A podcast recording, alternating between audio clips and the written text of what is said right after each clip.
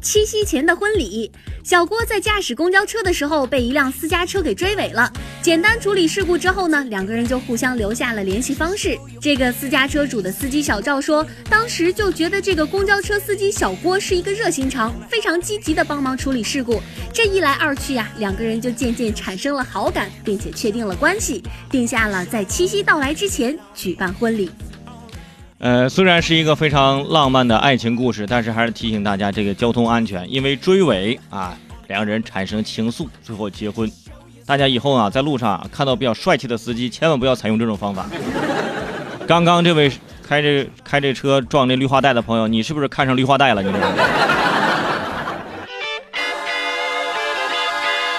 说可怜的单车。二十四号下午。杭州浙大紫金港校区西面一条河里面，有人捞起了五六十辆共享单车，涉及多个品牌。据这个打捞人员说，初步估计，在这个位置的河里，至少还有四五十辆共享单车。好家伙，共享单车放到水里都成为一个坝啊，都可以截流了。你看看，平常提醒各位啊爱护我们这种共享单车。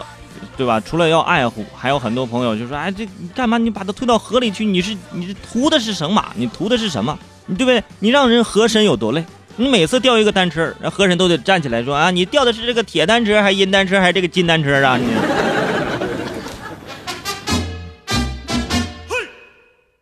说盗窃，最近。江苏李某某头戴女性内衣，在一个超市里面盗窃，警方根据监控录像把他给抓获了。他说，因为知道店里面有监控，以为头上套个东西会好一点，监控就会看不到了。目前，这个李某某已经被警方行政拘留。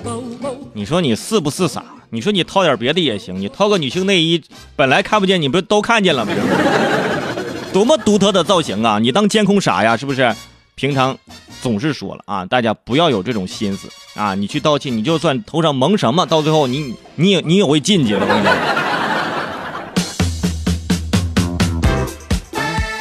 说，说求婚。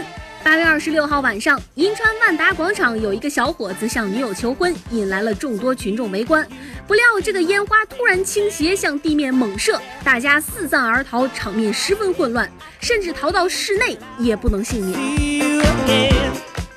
单身狗受到一万点的伤害，我这看个热闹，凑个热闹，看你求个婚吧，啊，不光伤了我的心，还要伤我的人，是不是？啊，烟花还倒地了，提醒各位啊，平常啊，不要这样在大庭广众之下啊秀恩爱，也不要就是在人多的时候放这个烟火，真的是非常的危险，对不对？你看这玩意儿，不知道你成功了没有啊？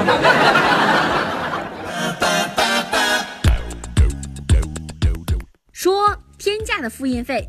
最近，江西南昌的王先生复印身份证的时候遭遇到了天价复印费，他因为嫌贵，就跟这个复印店的大爷理论，发生了争执。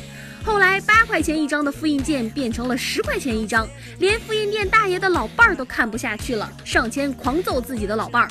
最后，警察叔叔一脸为难地说：“哎，已经多次教育他了，可是呢，效果也不明显。”这个事儿经过圈主伟盛分析，有两种可能。第一种呢，就是这个平常啊，老伴儿不给这大爷私房钱，所以他想多赚点儿。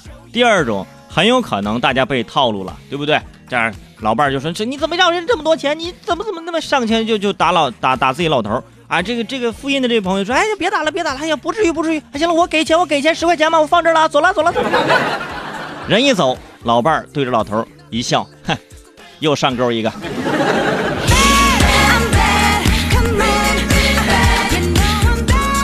感谢零二啊。